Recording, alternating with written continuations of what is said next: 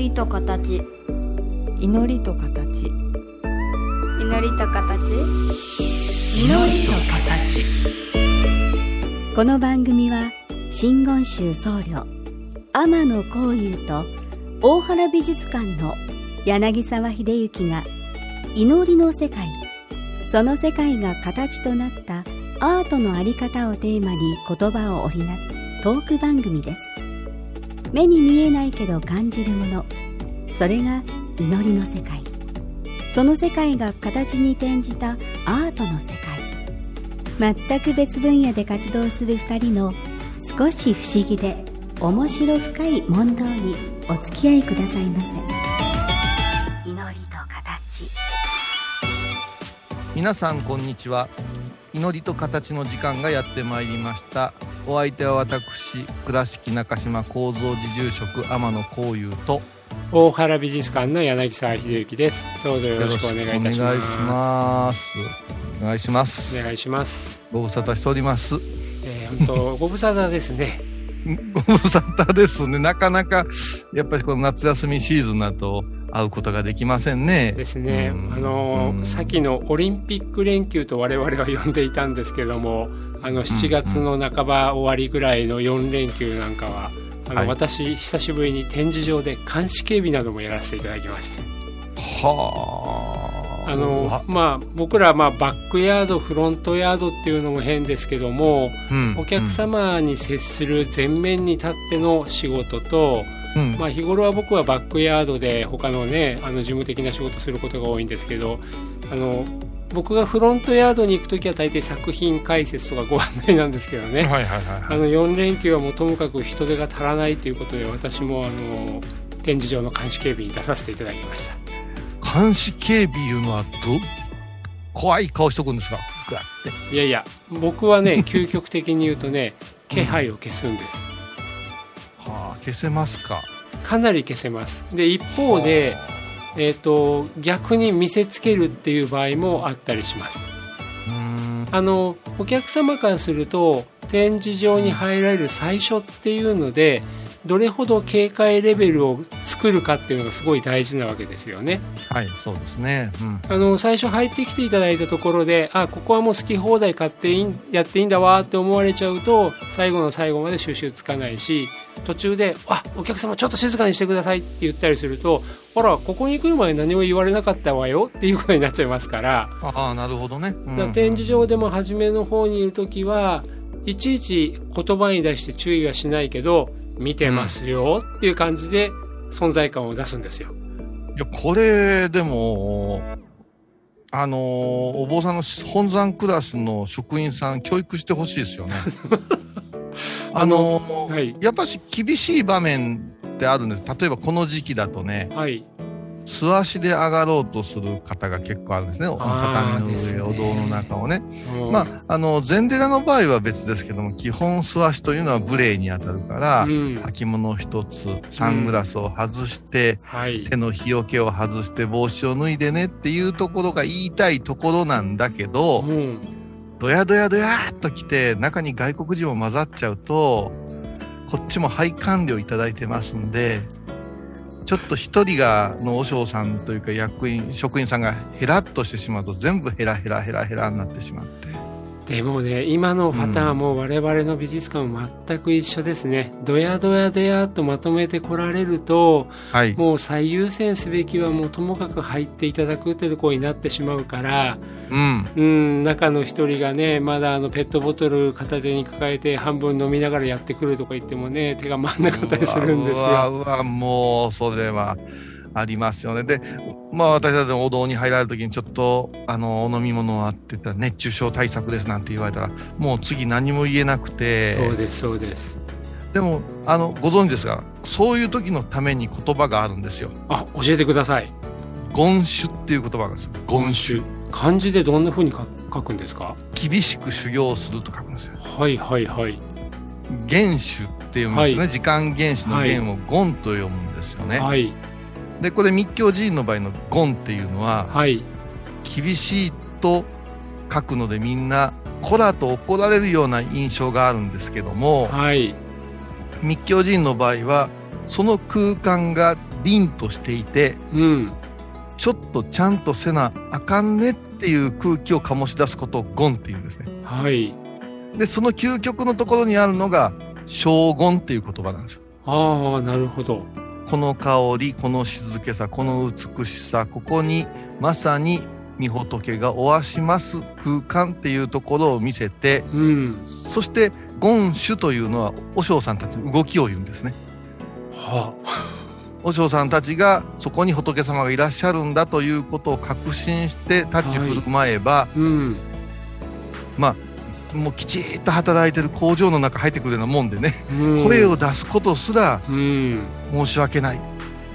もったいない、究極言うと怖い、恐れ多いっていう空気を出せって言うんですけど、うん、これを頭から壊される場合はね、なかなかへこむんです。です。でも本当にね、どやどやどやって入ってこられて、うん、本当に文化や価値観が違う外国の方がいらっしゃったりすると、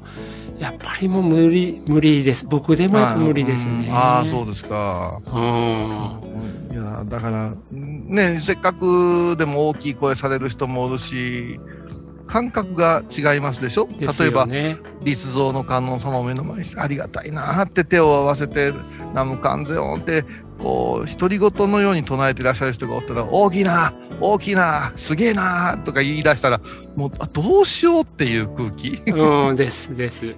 だからね、我々はね、なんで注意しないのかっていうお叱りも受けますし、ああ、そっか、そっちもね。うん。でもね、それはもう仏様の場以上にね、以上にというか仏様の場のように、あら、ここは祈りの場であるんだから、信仰の場であるんだからって、我々はそこも言えないですしね。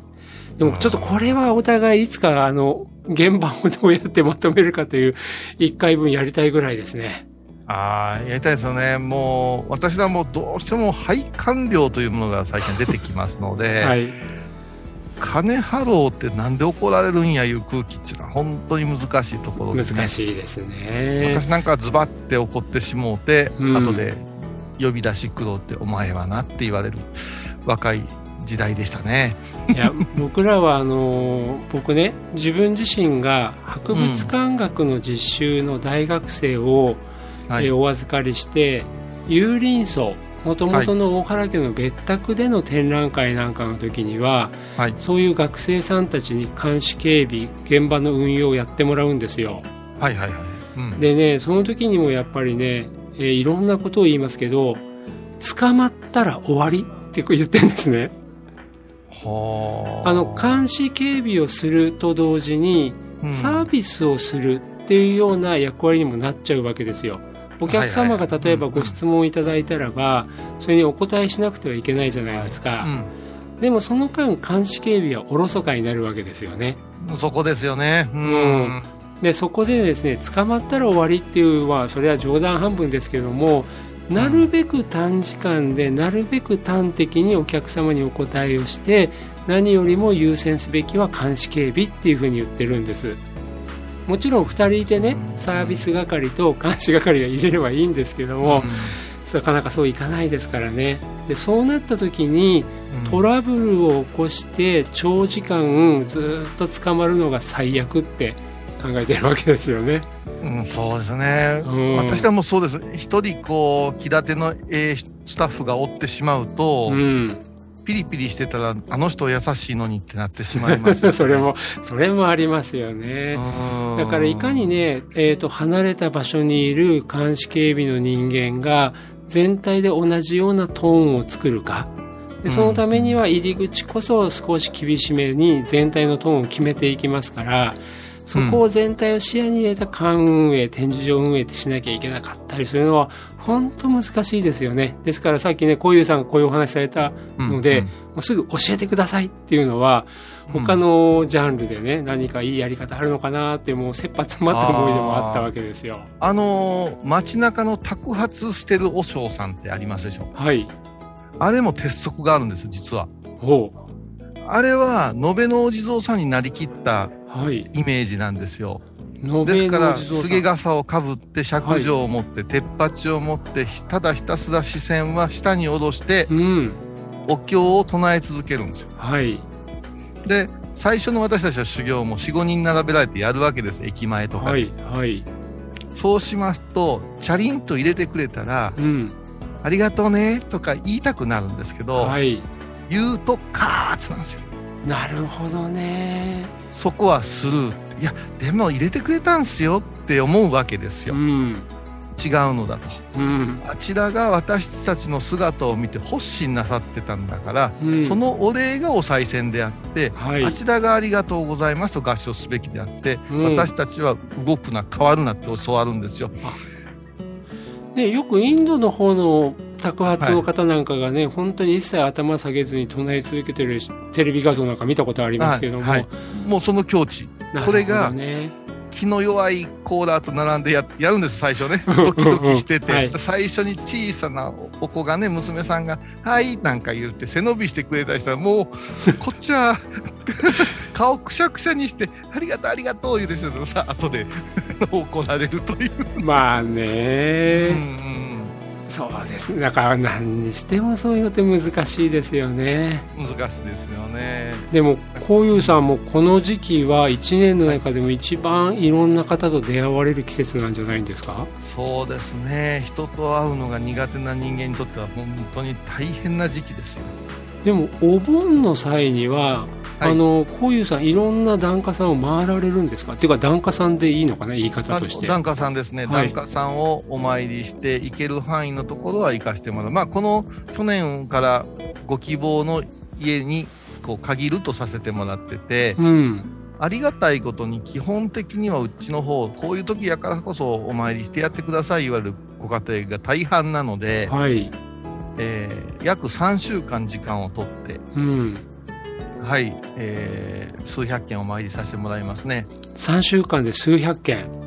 そうですね、300、400近くかな。うん。まあ、この3週間を400件あるから5週間で回ろうってわけいかないですもんね。これがね、うん、本当にリミットがあるんですよね。はい、どうってことない話なんですけども、うん、やっぱし風物詩として。ですよね。はい。あのー、8月の15日が仏送りという夜を迎えますんで、うんそれまでに仏様を拝んどいてほしいという希望がありますんで、うん、雨が降ろうが台風が来ようがですね熱中症になろうが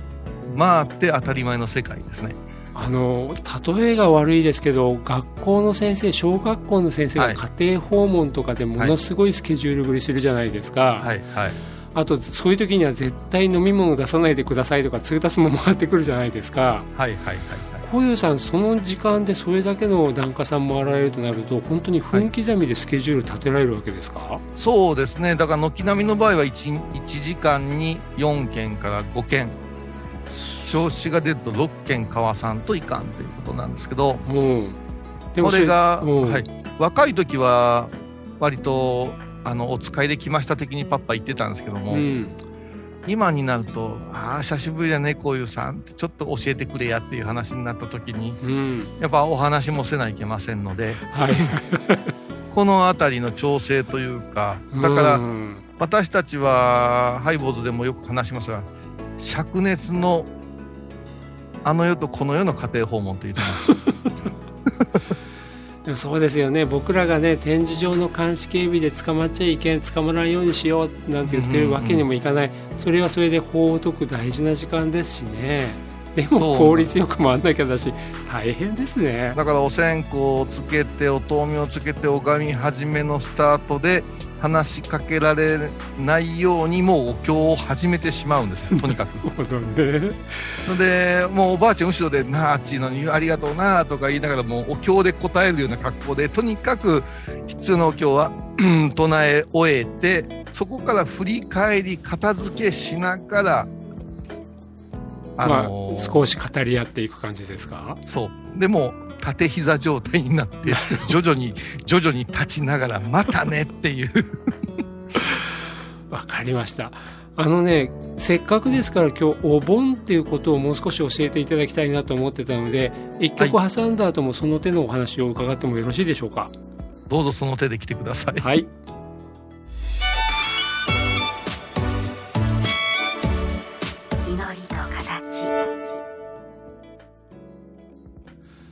あの僕は埼玉の熊谷ってところの出身ではい、でうちのお墓はやはり真言宗さんのお寺さんだったんですね。ああそうですか、うん、で僕はお盆っていうものを両親から教わってきたのはお墓参りに行ってその期間だけ、まあ、うちの場合僕の兄が亡くなってたんでお兄ちゃんがこの期間だけうちに帰ってくるんだよって教わって、はい、でそしてお盆が終わる時にはそれを送っていってっていうことだったんですね。で、はい。熊谷の実家ではそれだけだったんですが今度父は長野県の佐久市の出身で、う。ん、まさにお盆になると実家に帰ってたわけですけど、はい、そちらだとねもう子供ながらによく覚えてるけどもお盆のもう河原に大きな積み上げを作って火つけて燃え盛って送っていくっていう光景見てて、はい、まあ2つのお盆の光景を見て育ったのと、まあ、お盆といえば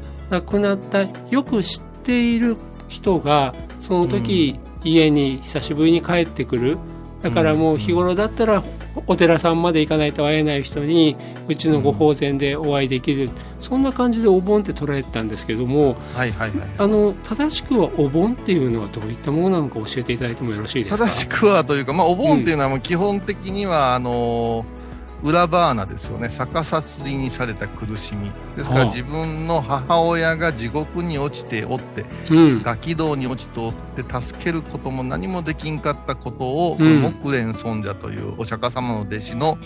心境を裏バーナー言ったんですね。はい、でこの方たちを助けるにはどうしたらええかっていうと分け隔てなくエコひいきなく万民を助ける万霊を助けるということになって、はい、もうですから一大魂祭りをすべきであろうということになったんですね、うん、お母さんだけという発想をまず捨てよっていうことですね、はい、そこからまあ夏の暗号っていう、あのー、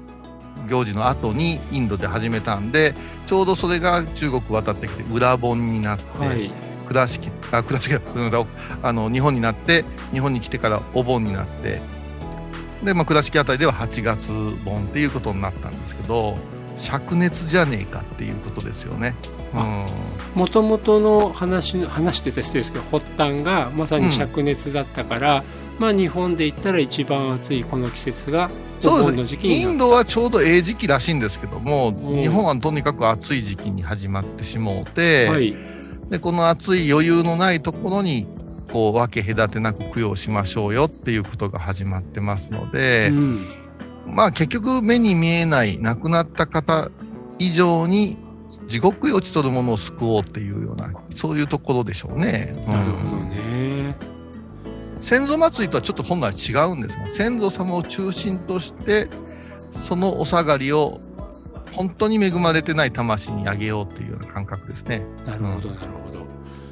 あのね、もう我々美術館の運営するものにすると、お盆休みは書き入れ時でしてですね、うんうん、やはりあの、よそに出てらっしゃった方も実家に帰ってこられる。うん、逆に倉敷からいなくなる方もいらっしゃるわけですけども、はいはい、まあ久しぶりに倉敷に帰ってきたんじゃけとかね、あの東京で生まれ育った孫が倉敷に来たんじゃけってことで、まあ我々の美術館来てくださる方も多いんですよね。はい。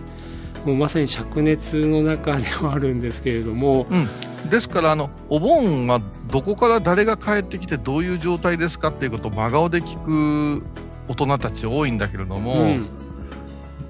本気で言ってますっていうことを私の方は言うようにしてるんですよね。はい、えとか言うわけあの世が本当にあってどんな格好でほんまに帰ってきてる何時から何時までおりますかみたいな質問をする人結構いるんですよ。はい。そうではなくって、うん、今この私の魂命はどこから来たんやと考えるこの命還元キャンペーンですよと、うん、ですから亡き方を思い出すということがお盆の一番大事なところでその思い出せたら帰ってきたでしょうがっていう話をするわけですよ。うんうん、そうすると先ほどの柳沢さんの話にも出てくるんですけど長野の作ではこういうお迎えをしてたね、なんて言うと、これずっとそのお迎えしてるわけですよ。うん。そうするとそれを見ると思い出すわけですよ。亡き方を、元気だった時の姿を。うん、ということの、こう、だからその最たるものが盆踊りだったりするわけですよ。はい。ですから命、魂を顧みるということで、帰省という字を書くわけですよね、帰省ラッシュの帰省。ですから、お盆は何かというと、おお盆になったら毎回、美術館行っとったな、邪剣行ってみようかな、言うて、そこで絵をめでながら、死んだお兄ちゃんもここでよう見とったな、言うたら、もうこれがお盆なんですよ。なるほど。うん、何の供養するとかいうところからいっぺん外した方が見えてくると思うんですけどね。うん。まあ、これはね、もう今、あの、今までもね、いろいろ教えていただいたから、なるほどな。だから、自分が、難しく言うと、認識の主体となって、うん、で、うん、言えば現、現実というかな、どこどこの辺りにいたどういう例がこの時期だけこうなってこうなってこうなってっていうことっていうよりも、うん、もう自分が体験をしたふと何かのきっかけで亡くなった方を思い出したりその自分が知っている亡くなった方を思い出すことだけじゃなくて本当にこの世の中あるいはもうさまざまな世界で一度は存在し、はい、一度はまた姿を変えていた人を思い至るそのきっかけになっていくというのがお盆だっていうことでいいんですね。私はそう思うし、明治生まれの仙台戦争も行って帰ってきたじいちゃん言うてましたけど、8月15日に終戦っていう日を置いたということも、はい、その魂のを思い出す、面影祭りのよう考えられてのことだったと思うぞいうことはよく言ってましたね。うんだからそこのところのね、事実関係ってそこ、それこそまた頭でっかちになっちゃいけないけども、うん、僕もね、えー、まあ8月の6日が広島で、9日が原爆、うん、あの、長崎で、はい。はい、で、15日が終戦で、うん、その15日っていうのと、このお盆っていうのがね、重なってるのがなんだか不思議な、もういいね、なんだなと思ってたんですけども、うん、だから今日もね、なんでこの時期がお盆なんですかっていうのも伺いたかったのもね、本来は別に関係なかったんだけども、まあ、先の戦争の終戦記念日が図らずも当たっちゃったっていうことなんですよね。でしょうけどね、やっぱしこう、うん、そして意味付けが日本人上手ですよね。うん、うん、で、この暑い時に行って、だって、ね、スポアマチュアのスポーツの祭典、例えば高校野球でも、正午にはさ、うん、みんなサイレン聞きながら黙祷するわけじゃないですか、はいはい、その時にここで野球したかっただろうなしておったなって思い出すそれが供養だと思うんですよね、うん、だからやっぱいろんな意味で辛いこともあったけど素晴らしい形として残り続けてるからやっぱし灼熱でも坊さんは走り回らんといかんなと思ってます。本当ねお役目ですよね仏があってそれを伝える方があってでも本当最前線で伝えてくださるお坊さんがいらっしゃってで1年の中で僕らは書き入れ時ですけれども小遊さんたちは一番力の出し時の一つですよね。いやもう本当にあの言われますよ、あの稼ぎ時やなって、いやもう ここは稼がんでもええから、命を、あの魂を休めたいですって思うんだけど、うん、やっぱしね、家庭訪問と違うって、1年に一遍お邪魔すると、この家があ落ち着いてるなとか、うん、あれいつものお庭が草ぼうぼうになってるなと思ったら、去年倒れたんよいう話があったりね。うん。うん。そうかと思ったら、あのー、ご先祖様からの言い伝えで、この8月の8日までに必ず、あのー、庭の木々の剪定しとかないかんんですよ。綺麗やな、この時期暑いのに大変やったろ、松はって聞いたら、お嬢さんが来るためにしてるんですよって言われたら、へーってなるわけですよ。そこまでそういうなんか年の回す、なんていうか季節を画する中に、埋め込まれていたら、なんか、はいはい、なかなか忘れないですよね。そう。で、軽んじてやめますとも言えませんしね。うん。うん、なるほどね。いやもう実はね、盆踊りとかもね、お聞きしたかったんですし、うん、あの、盆踊りって、どこか仏教で言ったらご宗師、どっかの宗派だけやってたりするとか、だったりするんですか？いや、それはないんですけど、うん、やっぱし踊り念仏とかそういうものが後からあったので、うん、そういう意味で、で、確か倉敷でも下津井の方かな、その、女の人が、あおいはいを背負って踊るとかねその海に出てる人の魂をとか、うん、えー、いろいろあってこれ盆踊りはまた深いんでねあのー、ぜひともね六道という話と、うん、それから、まあ、お盆のこう風物詩的な話、はい、この辺りはもう8月もう一回会があるからそこで深めていってもいいかなと思う、ね、それありがたいです。僕もねもう一つこっちに来て衝撃の出来事が地蔵盆だったんですね、うん、東の方じゃ全然知らなくてなんでお菓子タダでもらえるんだっていうのが衝撃だったんですよ。生々しいけど、まあ、この辺でお接待っていうんですかね。ねお接待がもらえるっていうんですけども。ちょっとじゃあぜひ次回もその話をお聞かせください。そうですね。8月そのスペシャルでいきましょう、はい、ありがとうございました。はい。今回のお話いかがでしたか？祈りと形は毎月第1第3木曜日のこの時間にお送りします。次回もお楽しみに。